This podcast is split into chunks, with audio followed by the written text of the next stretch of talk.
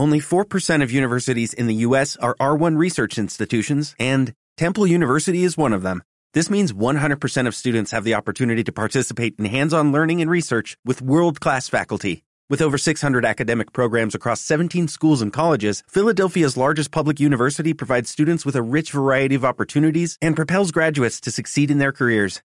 Temple University. Schedule a campus tour today at admissions.temple.edu/visit. Bueno, mm, quiero incluir en la conversación, no sé ni cómo, a Verónica Kenningstein, ¿cómo estás? Bien. Otra vez, Verónica. Vamos a ver, Verónica es facilitadora vincular, terapeuta, o sea, eh, un poco lo, lo mismo que hacéis vosotros, En distintas. ya, ya en el mundo de los animales. Es o que sea, yo.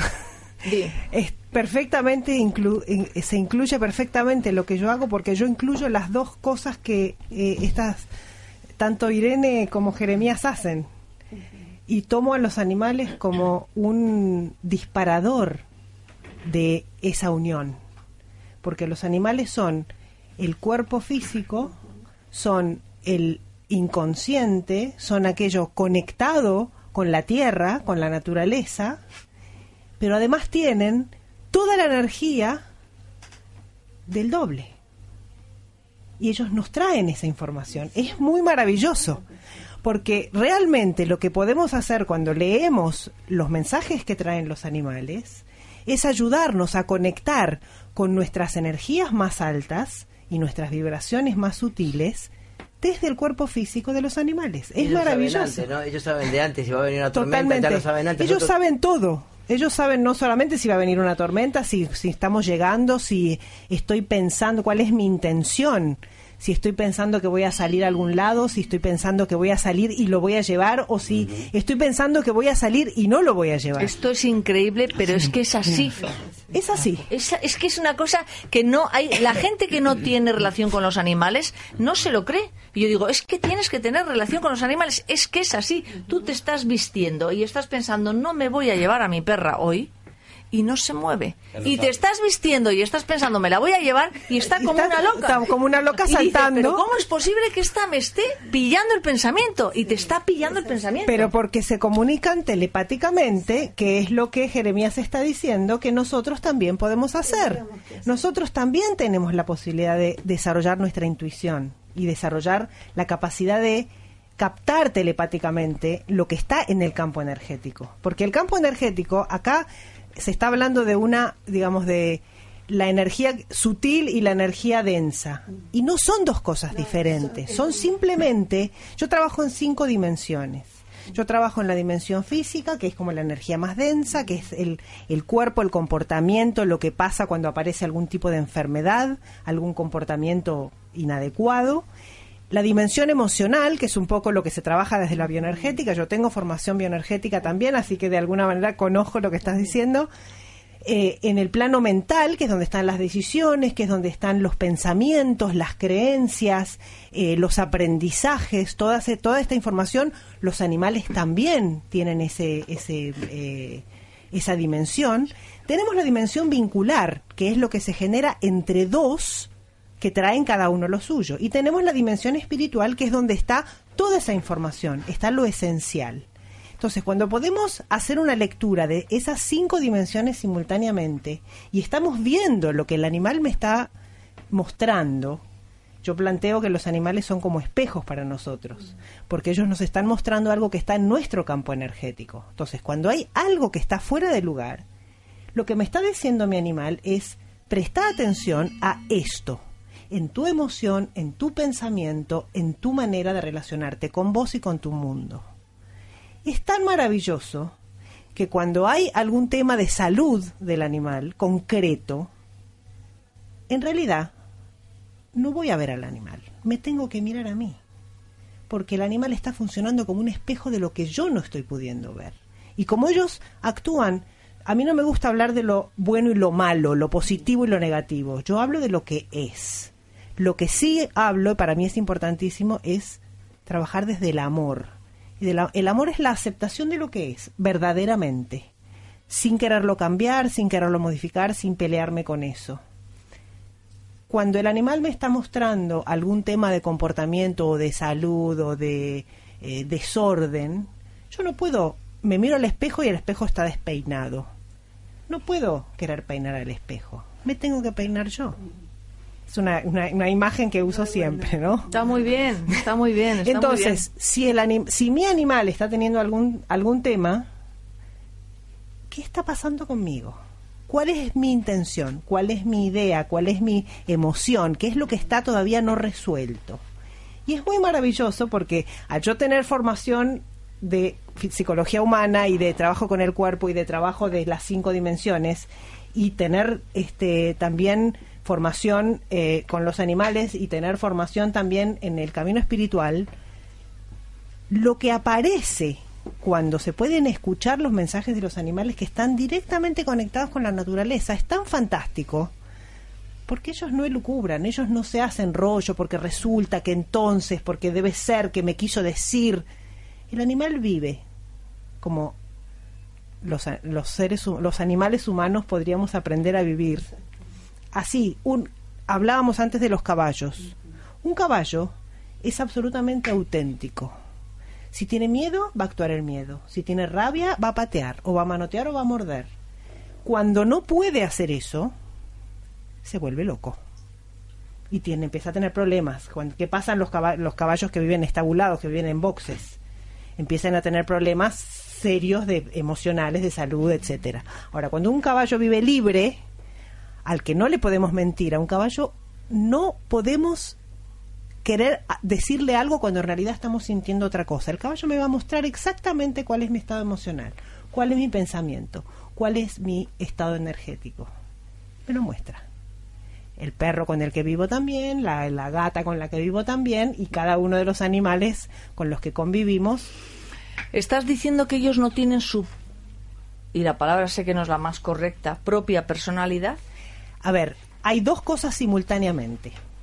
Primero, para mí no tienen personalidad, tienen perronalidad, gatonalidad, caballonalidad, tienen su temperamento propio. Eso es un invento que voy a poner en mi próximo libro. No, por, Eso, por eso te decía que la palabra yo sabía que no era la apropiada. Pero, por eso, yo inventé perronalidad, gatonalidad. Existen desde, desde la mirada, desde esta yo estoy investigando en este trabajo que estoy haciendo y estoy creando una manera de ver ¿no? O de percibir.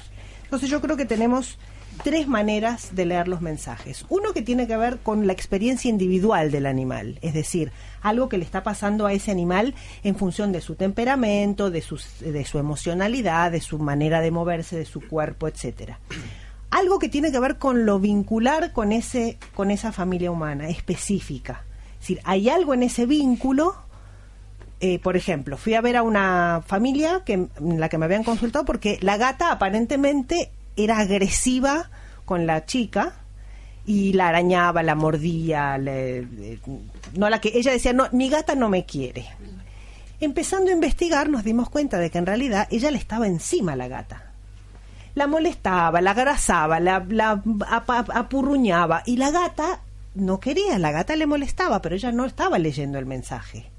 Cuando ella empezó a ver su manera de vincularse, que la gata le estaba mostrando de una manera clarísima, no solo empezó a cambiar la relación con la gata, que la empezó a querer, sino que además empezó a cambiar su relación con otras personas y consigo misma. O sea, hizo ella un cambio interno gracias al mensaje de su gata. Y en tercer lugar está eh, los mensajes espirituales que los, que los animales traen para nosotros, que no necesariamente tienen que ver con su experiencia individual, que no tienen necesariamente que ver con el vínculo, pero en general sí, pero que le dicen algo a la persona de lo que la persona necesita aprender como aprendizaje espiritual de esta encarnación. Para esto viniste, para esto encarnaste esta vez, en este cuerpo. Es muy, eh, es muy fuerte. A veces este, yo recibo mensajes que no entiendo, se los transmito a la persona y la persona me dice, wow, es exactamente en lo que estoy trabajando en mi terapia, por ejemplo. Así de, así de, impactante, ¿no? Como, bueno, sí, seguí, eh, no sé, conectándote con tu pasión, volvé a ser la artista que sos por ejemplo. ¿Pero eso te lo dice el animal sobre... eso es sobre- algo que yo recibo, digamos, el animal no habla con palabras, el animal habla con lenguaje corporal, habla con energía, a veces me manda imágenes, a veces recibo frases que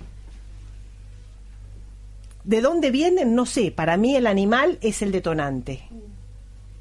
Digamos, yo percibo energía que está en el campo, eh, yo percibo información que está en el campo energético. ¿De dónde viene? a mí me, el animal, así como las, hay personas que leen el tarot, yo leo a los animales para tener una idea, digamos, para comparar. Yo, el animal no va a decir no porque resulta que entonces vos tenés que ser artista, pero que el animal que me muestra, me muestra eh, necesito ser libre, necesito eh, conectar con eso que me gusta, que me da disfrute, que me da placer. Se lo está diciendo a su humana que es lo que esa persona necesita para ser más feliz. ¿Se entiende el...? Sí, totalmente. ¿Quieres decir algo, Irene? Sorprendente, ¿no? Yo, yo- ella es, es muy interesante el trabajo que ella hace con los animales. Pero que tiene que ver con, con todo lo que estamos ¿no? Totalmente. Somos seres vivos que somos tan parecidos. Sí. No importa quién Sí. es animal y quién es ser humano. Es que los, a ver, los animales lo que no lo que no comparten con nosotros es el lenguaje hablado. Exacto. Pero todo el resto lo comparten, comparten emociones, comparten eh, toma de decisiones, comparten aprendizajes. Eh, no diría creencias porque las creencias son bastante humanas, pero son seres pensantes, son seres sintientes y son seres es- fundamentalmente espirituales. Animalis, animales eh, viene de ánima, ¿no? Y ánima es alma. Es alma. Entonces eh, yo estaba relacionando, digo, ¿cómo relaciono? Yo quería, eh, ya tenía que irme, pero yo quería escucharle a, a Irene, la escuché, te escucho a vos y me, me voy enriquecido. Yo le decía yo a la gente, si pueden hacer dos cosas por día, su vida cambia. Una es aprender algo nuevo y la otra es hacer- hacer algo bueno por los demás. Haciendo esas dos cosas diarias se modifican un montón de cosas. Y yo estoy aprendiendo y me encanta. Y digo, ¿cómo los animales que son parte, no sé, ya habló, de son, están en contacto con la tierra más que, otras, que, Sí. que nosotros, ¿no? Sí. y, y ellos son sabios, porque nosotros al final estamos haciendo un desastre. La materia viene de madre y patria viene de padre. Y nosotros destruimos la materia, o sea, la madre, y morimos por la patria, que es el padre. Y el padre se muere de tristeza por nosotros. Entonces queda un caos total con este Totalmente. Y sin embargo ellos están más bien parados y aman la naturaleza y viven, viven, viven el aquí, el ahora, ellos viven bien. El presente, Y esto es lo que tenemos que aprender de ellos, ¿no? Eh, si no terminamos en este caos que estoy hablando. Yo le agradezco de corazón a todos y a, a Marilo que es tan hermosa, yo, que la verdad que he conocido un ser excepcional, eh, estoy muy contento de haberla conocido. Eh, vengo de unos viajes bastante agotadores. Me quisiera quedar, ya no me quiero ir, en verdad, porque me siento muy Bueno, cómodo. pero enciendes la radio y nos vas escuchando por sí, el camino. Sí, sí, sí. Y les agradezco de corazón, me voy con todo A vos lindo que- también. que me han enseñado. A Muchas vos gracias. también, muchas A Gracias. Jeremías. Paz, abrazos y todas las posibilidades. Te despedimos a ti y a tu doble. Muchas gracias, ¿sí? A los dos. Gracias. A los dos. Sí. no, tiene que peinarse un poco. Oye, eh, mm, eh, Irene ha venido con Azul. Eh, fijaros qué nombre tan bonito. Azul. Ya voy. Adiós, cariño. Cuídate. Que estés muy Pero, bien. ¿Ves cuando decimos cuídate? Hay que ver de qué lado lo decimos. Es el lado del cariño. Cuídate porque quiero verte ahora con... Cuídate, ojo, ¿eh? Ahí estamos. Eh, Claro, no, yo sé el cuídate que me dices y lo recibo. Lo recibo. Azul, qué nombre tan bonito. Gracias. ¿Qué tal, Marina? Bien, gracias por venir a la radio. Un placer. Además, ella ha venido con su hijo, Sí. que me iba a sacar la carta del curso de milagros y se ha quedado frito. Va a tener que ser en otra oportunidad. Sí, va a tener que ser en otra oportunidad. Mm, tú eres también eh, profesional, ¿no? Tú también impartes bioenergética. Sí. Hice la formación con Irene. Hiciste la formación con Irene. ¿Qué, te, qué ne- o sea, ¿Qué pasó en ti para que te atrajera la bioenergética? Bien. Mira, fue un camino eh, que no fue de un día para el otro. Sí. Yo, eh, mi, mi primera inclinación fue desde el arte, eh, es decir, yo empecé a estudiar actuación, teatro, es decir, el tema de... Hasta luego. Chao, José-. El tema del cuerpo para mí siempre fue importante. Fue pasando el tiempo y me metí desde la astrología, con lo cual ya conecté con la energía y lo que necesitaba era hacer un puente de contacto entre estas dos inquietudes que yo tenía, que era eh, la dimensión energética del ser humano y la dimensión física, creativa. Y bueno, y en la bioenergética encontré el, el punto de unión entre estos dos intereses. ¿Y cómo se une? Que estás hablando? Mira, bueno, Ire lo explicó con muchísima claridad. Eh, cuando trabajamos desde la bioenergética, trabajamos desde el cuerpo con ejercicios físicos, trabajamos también desde la voz y fundamentalmente con los procesos energéticos de carga y descarga del cuerpo. Vámonos con los animales. Mm, paso de una cosa a otra. Mm, claro, en, eh, por ejemplo, lo que ellas hacen en la bioenergética, lo que uno consigue es, Irene, es como unificar, es el doble del que hablaba Jeremías con el físico, ¿no? Es como unificarlo, porque los tenemos como descolocados. En el caso de los animales, eh, los animales, o sea, lo que yo veo es que ellos no tienen esta dualidad que tenemos nosotros. No, ellos con respecto a nosotros nos prestan un servicio amorosísimo. ¿Los animales están para prestarnos un servicio? A ver. ¿O están para que nos los comamos? Eh, yo, mm, cada uno toma sus decisiones, digamos, en la escala de la escala alimentaria. Hay, distintas, hay distintas miradas, ¿no? Cada uno toma la decisión que le resulta más eh, ética. Eh, los leones comen caballos, lamentablemente, digo, pero es así. Este, los caballos comen pasto. Los animales nos prestan servicio amoroso. Eso no quiere decir que, los, que tengamos que esclavizarlos, ni que tengamos que em, abusar de ellos. Una de las, uno de los problemas que tiene el ser humano me parece que es como somos depredadores, somos depredadores e, extremos, o sea, depredamos por demás. No vivimos eh, en armonía con el resto de la naturaleza, porque una cosa es hacer como hacían nuestros ancestros, que era, bueno, nos vamos a juntar, vamos a irnos de casa, vamos a cazar un bisonte entre todos le vamos a agradecer que haya dado su vida por nosotros y después lo vamos a comer y vamos a utilizar su piel, que hacer lo que en este momento la humanidad está haciendo con los animales, que es una brutalidad. Mm. O sea, realmente los estamos maltratando, los estamos, este, las carreras de perros, las carreras de caballos, lo, que hacen con, con, las vacas. Bueno, es, es esto un tema bastante complejo. Eh, cuando yo digo que nos prestan servicio, nosotros, ¿por qué elegimos vivir cada vez más con animales? Primero porque nos conectan con el amor incondicional. ¿Elegimos vivir cada vez más con animales? Claro. Hay, ¿Tienes estadísticas? Hay, cada vez más nos damos cuenta de que hay más personas que viven con animales, que tienen en, su, en, su, en sus familias eh, integrantes animales. Eh, en las ciudades, en el campo es más común, pero en las ciudades las personas necesitamos reconectar con la naturaleza y estar con animales nos ayuda a reconectar con la naturaleza de una manera más este como iba a decir natural pero de una manera más fácil ¿Qué nos conecta con la, ¿En qué nos conectan con la naturaleza? Nos conectan con los ciclos, nos conectan con vivir en el presente, nos conectan con el amor incondicional. Eh, un perro yo me enojo con él. Yo tengo ahora tres perros y una gata y una yegua. Uno de mis perritos que hace está viviendo conmigo hace con nosotros hace más o menos dos meses viene de otra familia. A veces, como estamos acomodándonos en, en los límites de la casa, em, nos enojamos mutuamente porque él hace cosas que con las que a mí no me hacen sentir cómoda. No sé, roba la basura o se me mete debajo de las sábanas. Entonces lo reto. Y él se enoja conmigo y me gruñe. Y yo le grito, ¿no? Entonces estamos cinco minutos gruñéndonos mutuamente y a los cinco minutos exactamente me mira y me mueve la cola. Es decir, se le pasó, no se queda con el resentimiento tres horas después porque resulta que vos me gritaste y no me dejaste meterme debajo de la sábana. Ya está, nos enojamos, resolvemos lo que tenemos que resolver y él después ya se amiga conmigo.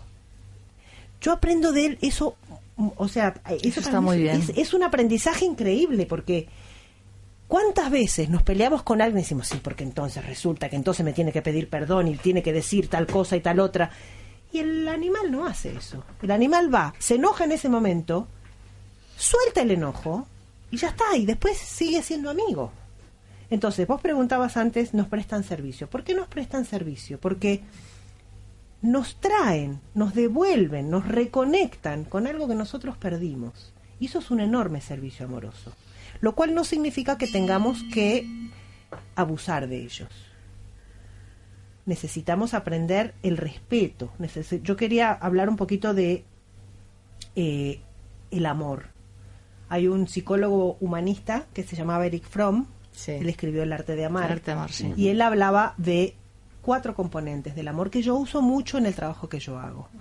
El amor no es un, un concepto abstracto. El amor tiene posibilidades de, mm, manifestarse en la realidad. El amor es cuidado, significa atender las necesidades y los sentimientos del ser amado.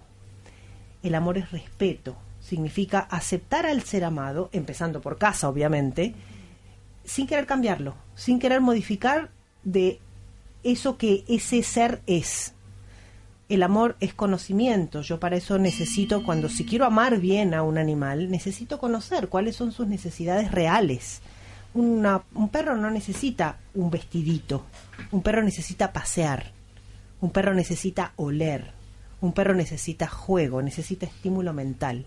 Entonces muchas veces le damos a los animales aquello que nosotros pensamos que es amor, cuando no es. Necesitamos aprender a conocer la especie canina y la especie, bueno, felina o lo que sea. Y en último ya- y el, y el último de los de los componentes es la responsabilidad, que es conociendo, conociendo las necesidades, cuidando y respetando, eh, elijo, responsabilidad significa habilidad de responder. Hay, en una situación determinada tengo varias opciones y yo conscientemente elijo cuál es la mejor siguiendo esas tres anteriores. Entonces el amor verdaderamente es algo que se puede aplicar, es algo que se puede llevar a la realidad, a la práctica. Ah, sí, yo amo, yo amo a los animales. Ajá. ¿Cuántas veces sale tu perro a pasear? Ah, no, mi perro no sale a pasear. Entonces, ¿cómo lo estás amando? Yo amo, amo a mi gata. Ah, ¿y tu gata tiene lugares para subirse? No, no, la gata está siempre, este, tiene- tengo un perro y no tiene dónde subirse. Entonces no la estás amando como realmente necesita. Un gato necesita lugares altos, por ejemplo, para poder eh, estar en, en dominio de sus espacios, porque los gatos son seres territoriales. Por ejemplo, estoy dando ejemplos así, este, chiquitos, ¿no? Em, hablábamos antes del alma de los animales. Vos preguntabas si tenían personalidad.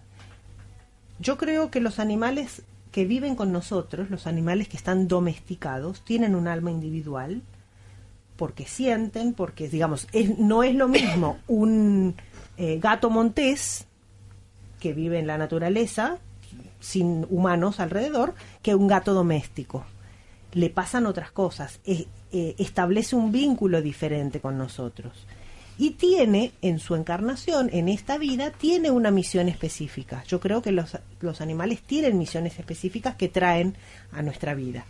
Pero además también hay un alma individual del animal, de los animales, por ejemplo, el alma de los perros el, alma de los perros tiene como misión en, los humanos acercarnos al son los guardianes del cuerpo físico. Eh, un, un perro en general va a tomar una enfermedad que está en el campo energético de, de su familia humana, pero porque lo que hace es servir como si fuera mm, De escudo. de un escudo, exactamente. Pero además también sirve como detonante porque ayuda a pensar qué es lo que yo no estoy viendo que el perro me lo está mostrando. El gato, por otro lado, lo que hace es conectar directamente con el cuerpo astral.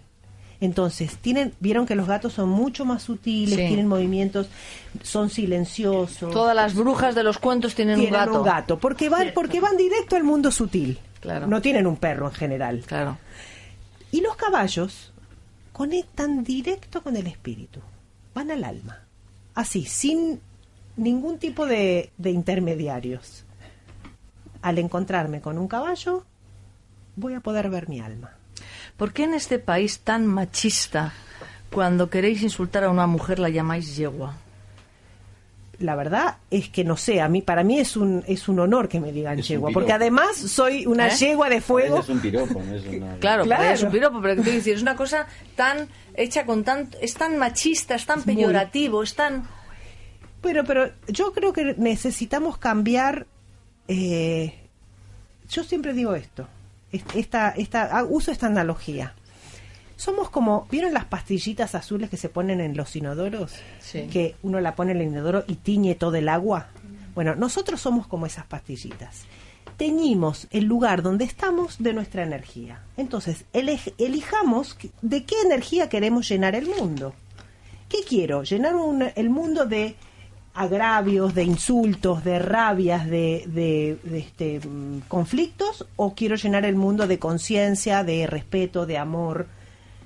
Esto que estás diciendo es una realidad. Creo que la podemos cambiar a través de la conciencia. Yo venía pensando hace un rato, eh, venía acá, la, la- la zona es como un poco oscura, ¿no? Este, entonces yo pensaba, ¿qué pasaría si se me acercara una persona con una energía de baja vibración? ¿Sería capaz, pero me preguntaba yo, ¿no? ¿Sería yo capaz de transformar el vínculo a partir de la aceptación de eso que esa persona trae? Me parece que es un poco presuntuoso de mi parte, pero este, pensaba una, la tengo dos opciones. Me voy un poquito del, pero acá tiene que ver con la energía de la presa y del depredador. Yo puedo ponerme en lugar presa, donde cuando me pongo en el miedo y me pongo chiquitita y me pongo eh, disponible para ser casada, o me puedo poner en estado predador, que lo que hago es ponerme en conflicto con el otro. Es otro tema, pero no sé por qué se, se me vino esto de, la, de, llenar la energía. No, contestando a tu pregunta de por qué se usa, por qué se usa esa... eh, necesitamos todavía cambiar muchas cosas en nuestro mundo, pero creo que el cambio no es mágico, el cambio es desde cada uno. ¿Qué haces en los cursos que das, Verónica? O sea, Varias ¿qué- qué- qué- cosas. ¿De qué le sirve a la gente ir a un curso tuyo? Eh, es fundamentalmente un trabajo de autoconocimiento. Eh, yo- mi trabajo tiene tres pilares. Eh, en primer lugar, es la observación. Necesitamos aprender a observar sin evaluar, sin juzgar, sin opinar sobre eso que estamos observando, sin decir esto es esto o es lo otro. Simplemente lo observo y percibo lo que está ahí. Eso es un primer, una- una- un primer pilar de, lo que eh, practicamos mucho, la observación. El segundo pilar es la, el- la meditación, el vaciamiento, para poder recibir la información de ya sea de los animales o del mundo, del, del universo, de lo que sea, de, mi vida, necesito estar vacía. Si estoy llena de pensamientos, si estoy llena de emociones, si estoy llena de dolores o de tensiones, no voy a poder recibir verdaderamente lo que hay. Entonces, ¿qué hacemos? Practicamos mucha meditación. Y en tercer lugar, eh, el tercer pilar es el conocimiento. ¿Qué hago? Enseño sobre perros, gatos, caballos, sobre sus necesidades, sobre sus emociones, sobre sus sistemas sociales. Obviamente el trabajo que hacemos es un trabajo de mucho autoconocimiento porque ahí aparecen un montón de ideas, de preconceptos, de maneras de relacionarme con el mundo, de maneras de relacionarme con el otro.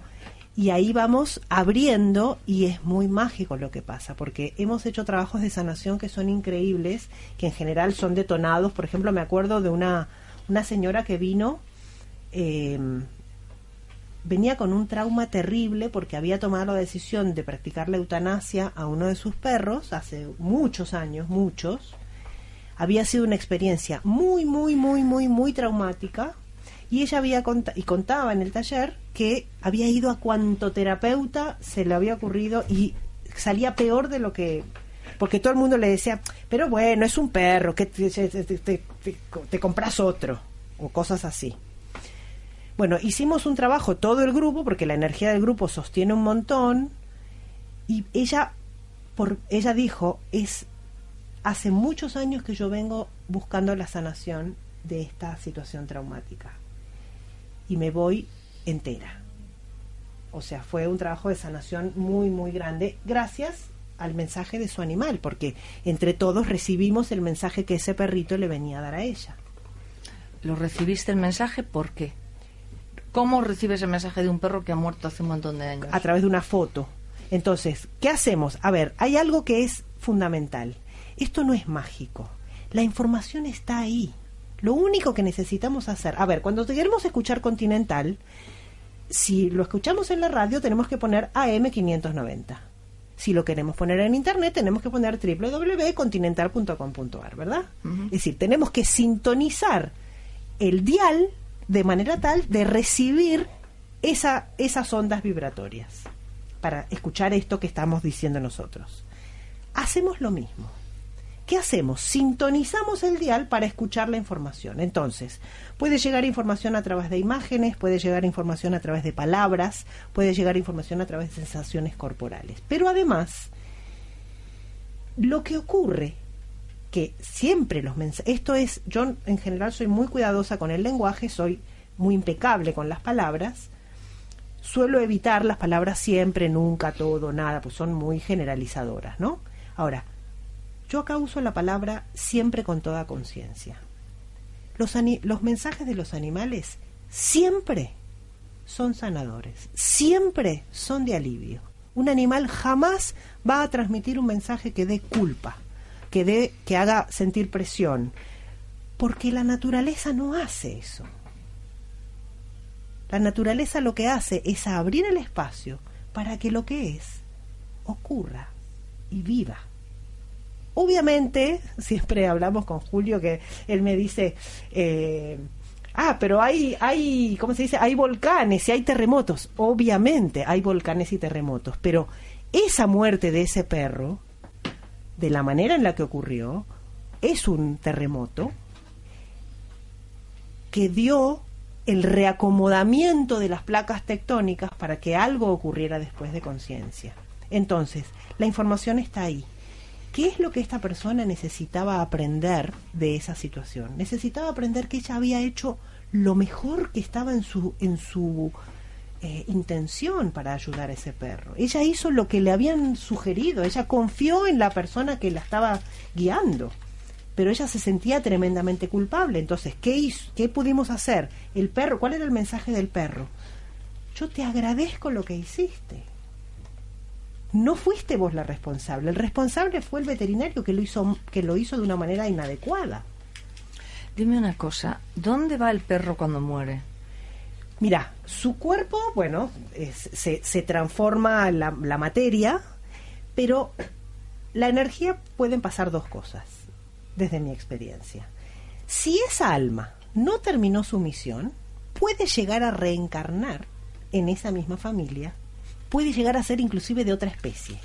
Pero el animal va a volver con esa misma energía, con, esa misma, con esas mismas cualidades, con esas mismas eh, características de hacer cosas con, eh, en esa casa. Si ya terminó, simplemente esa alma está ahí acompañando. ¿Ahí dónde? En el, en el, en el campo energético está. Es, es como en el recuerdo, en el corazón,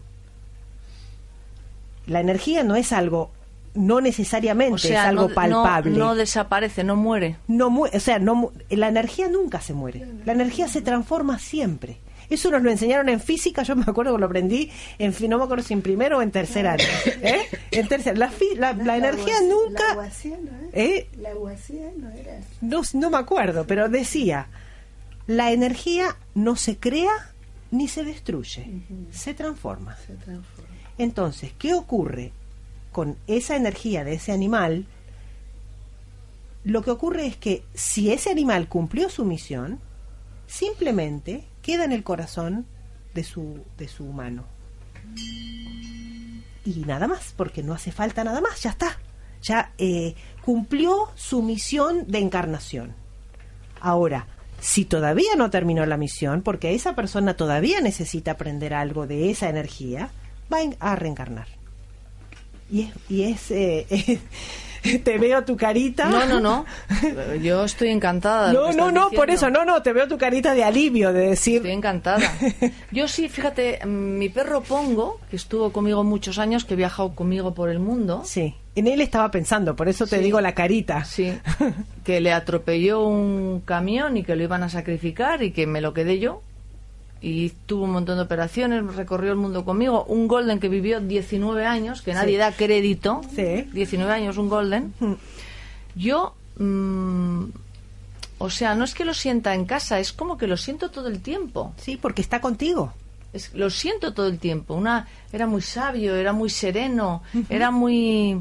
mm, lo, lo siento todo el tiempo. Es que está. Es que ese, ese es el tema. Si, si el animal, si Pongo ya cumplió su misión contigo, que fue una misión de sabiduría, fue una misión de amor, fue una misión de compañía mutua, fue una misión de amor mutuo, su energía está contigo. Y va a estar contigo hasta que, hasta que tu, tu conciencia desaparezca de la tierra. Desaparezca, bueno, se transforme eh, en, en otra. Pues yo creo eso. Así como cuando una planta se, una planta se muere, se cae la semilla y nace otra planta que tiene esa misma energía. ¿Por qué no ocurre eso mismo con los diferentes reinos? Mira, Rumi tiene un poema, no sé si lo conocéis, maravilloso, que dice, perecí del mineral y me transformé en vegetal. Perecí del vegetal y me transformé en animal. Perecí del animal y me transformé en humano. Ahora moriré. ¿Por qué debiera tener miedo a la muerte? Tendré alas y plumas como los ángeles. Eso seré. Eso es algo que nos enseñan los animales. A transitar la muerte con Y serenidad. eso sí lo he visto también en los animales, por ejemplo. La, la aceptación. El animal no juzga si lo pegas. No juzga si lo maltratas. No, no. El animal tiene dolor, pero no tiene sufrimiento. Y, y el animal comprende la muerte. El animal acepta la muerte. Sí. Es más, Eso sí lo he visto. un animal en general, como la- el nacimiento y la muerte y los orgasmos, son eh, actos solitarios. Lo real es que son actos que solamente sentimos adentro. Muchos animales, cuando saben que se están por morir, se van o se esconden. Sí, es verdad. Entonces, sobre todo los gatos, cuando sabemos que un gato está enfermo y sabe que se va a morir, o se esconde adentro de un placar, o se va de la casa, o X, pero se aleja. Eh, entre los caballos, por ejemplo, también como si llega a haber un caballo, eh, los caballos son animales de presa, que viven en manada. Presa quiere decir que los cazan los depredadores. Si eh, un, caballo está enfermo, es peligrosísimo para la manada porque viene un depredador y puede, o sea, si los demás se quedan con él, puede llegar a haber un desastre eh, en toda la manada. Entonces, eh, ese animal elige retirarse, se echa, los demás se van y se muere solo, pero no tiene miedo a la muerte como tenemos los seres humanos.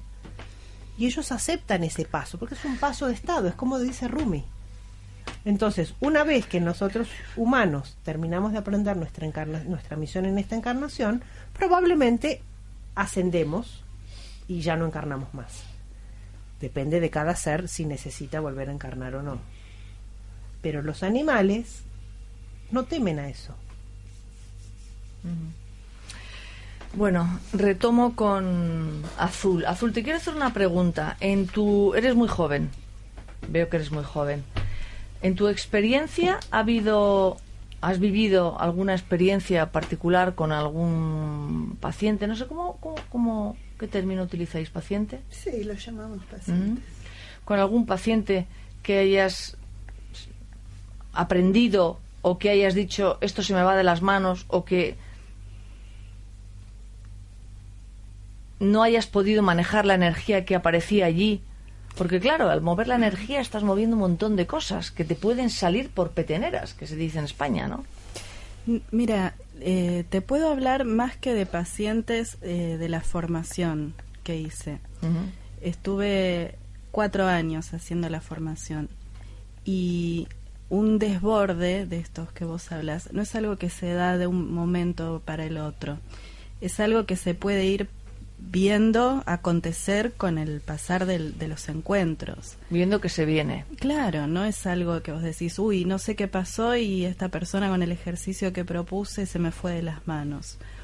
Uno ya va observando ciertas actitudes eh, y hay lugares en donde uno es más cuidadoso de meterse o, se- o- o se puede derivar también. Eh, no, no tratamos pacientes que están a- al borde de, de una crisis. ¿Y qué te ha, qué te- en qué te ha beneficiado trabajar en la bioenergética? A ti, en tu vida personal. Mira, eh, yo hice muchos años terapia eh, psicoanalítica, terapia Sí. la, la- la común, hablada. Sí. Y a mí me sirvió mucho en su momento. Me sirvió para comprender ciertas eh, a ver, reacciones que yo tenía con mis vínculos, mi manera de resolver situaciones y quizás a empezar a, a darme cuenta de dónde venían est- estos actos eh, que, que eran como actos reflejo que yo tenía, maneras de Reacciones, yo lo llamo reacciones automáticas. Exactamente, tiene que ver con eso. Ahora, la comprensión intelectual de, de esto a mí no me llegaba a servir para resolver de otra manera. Sí. Cuando yo comencé a hacer terapia, eh, bueno, la formación es muy intensa, es un camino de autoconocimiento muy importante. En paralelo yo hice terapia grupal, terapia individual. La diferencia tal vez que pude observar al incorporar el factor del cuerpo es eh, que no la, la comprensión no es solamente intelectual. Entonces es una vía más directa para después poder resolver las situaciones que uno tiene en la vida cotidiana de otra manera. Irene, eh, ¿qué papel tiene la respiración? En bioenergética la respiración es un medio, no se toma como un fin. Es un medio para. Es un medio. Eh, como nosotros lo que eh, vamos buscando es que podamos sentir más, porque nos hemos alejado del sentir por miedo, eh, la respiración es un medio maravilloso para que concretamente sintamos por dentro. Entonces se trabaja con la boca abierta para tener más capacidad de aire, más volumen de aire y se le presta mucha atención a ver qué es lo que siento. Siempre eh, trabajando en bioenergética la pregunta es ¿qué sentís? ¿Qué sentís? Al principio la mayoría de las personas no saben decir qué sienten. Te dicen lo que piensan más bien, ¿no? Exacto, sí, o si no, bien, bien, no, bueno, sí, estuvo bien, bien, hasta que después dicen eh, calor, angustia, eh, creí que me iba a ahogar, eh, enojo, montones de, de emociones que aparecen, pero la respiración para nosotros es importantísima. Lo mismo el sonido. Eso te iba a decir. El a eso iba. ¿Y el sonido? La palabra que le pides a una persona, que diga el qué. No, directamente un sonido. Que emita un sonido. Que emita un sonido. Entonces inhala. Ah, el escucharse es muy importante porque somos eh, muy desconocidos nosotros con nuestro cuerpo. Entonces cuando la gente se empieza, primero que les cuesta sacar sonido, al principio nadie saca sonido. Eh, les parece que es un lamento, les parece que los incomoda. La vergüenza también está Eh, la actuando ahí, ¿no? vergüenza, se- claro, porque si siempre nos han dicho que no expresemos, ¿cómo es esto ahora de que puedo expresar? Entonces, hasta les parece ridículo, ¿eh? que usamos mucho el juego, el movimiento, música con danza. eh, y, y toda esta posibilidad de expresar y volver al niño que éramos, ¿no? Que no necesariamente estamos hablando de volver a una edad infantil, sino recuperar ese niño fresco, que se asombraba, que vibraba, y que nosotros con tanto peso que tenemos encima por la historia de cada uno de nosotros, nos hemos olvidado y lo hemos dejado abandonado. ¿Sabes leer el cuerpo? Tú ves una persona, Sí, sí, tú sí. ves una persona por la calle y sabes lo que le pasa más o menos. Y no sé si lo que le pasa, pero sí la estructura. eh, bueno, sí, también lo que le. No sé si lo que le pasa en el momento, sino de dónde viene su historia y la estructura. Por ejemplo, piernas muy débiles, con poco tono muscular, hablan de una persona inmadura. Y, y bueno, uno va con- enseguida dándose cuenta, este, una persona que está escindida y tiene cierta esquizoidía, es una persona que por ahí tiene un ojo desviado o tiene un hombro más alto que el otro, siempre hay alguna división este, en su cuerpo. Eh, bueno, tiene mucho que ver si hay un pecho inflado, si es un pecho hundido. Eh, sí, hay estructuras donde uno lee eso. Y lo que quería eh, contarte es que nosotros estamos frente a una formación, que es la que está contando Azul, que es de cuatro años, y eh, la gente se forma en un primer año con un trabajo de autoconocimiento, donde los vamos llevando a que puedan percibirse. ¿M? Y en un segundo año ya eh, terminan una formación para poder coordinar ejercicios de bioenergética. El que quiere convertirse en terapeuta sigue un tercero y un cuarto año, donde trabajamos mucha bibliografía de Lowen y siempre trabajo vivencial corporal. Eh, ¿Te parece que de tu número de teléfono, pues alguien quiere pedir Sí, cómo información? no, cómo no. Ahora están las inscripciones para formarse para el año próximo. Bien. Empezando para el año próximo. Bueno, 15 56 53 17 32. Repito, 15 56 53 17 32. Azul, gracias. Gracias, muchas gracias. Si te has tenido que traer al niño es porque no has encontrado canguro, te lo agradezco muchísimo. Y a Irene también. No, gracias a vos. eh. Muchas gracias. Siempre es un placer. A ver, aquí hay una chica que se llama Rosa. Ven para acá, Rosa. Por favor, una oyente, allí en la esquinita sentada. Quiero que me saques una carta del curso de milagros. Que todo el mundo piense, ahora mismo, se haga una pregunta. Hazte una pregunta para ti. ¿De acuerdo? Hazte una pregunta para ti. Y vas a sacar, por favor, una carta. Y esta carta, que cada uno la interprete como quiera, pero es una carta para todos. Que dice, léela tú, Rosa, por favor. A ver. Venga. ¿Qué dice la carta? Acércate al micrófono. El remordimiento significa que actuaste sin amor. Reconócelo y rectifica la situación. Uf, Dios mío, voy a tener que hacerme una sesión de bioenergética para asimilar esta frase. Para asimilar esta frase. El remordimiento significa que actuaste sin amor. Reconócelo y rectifica la situación.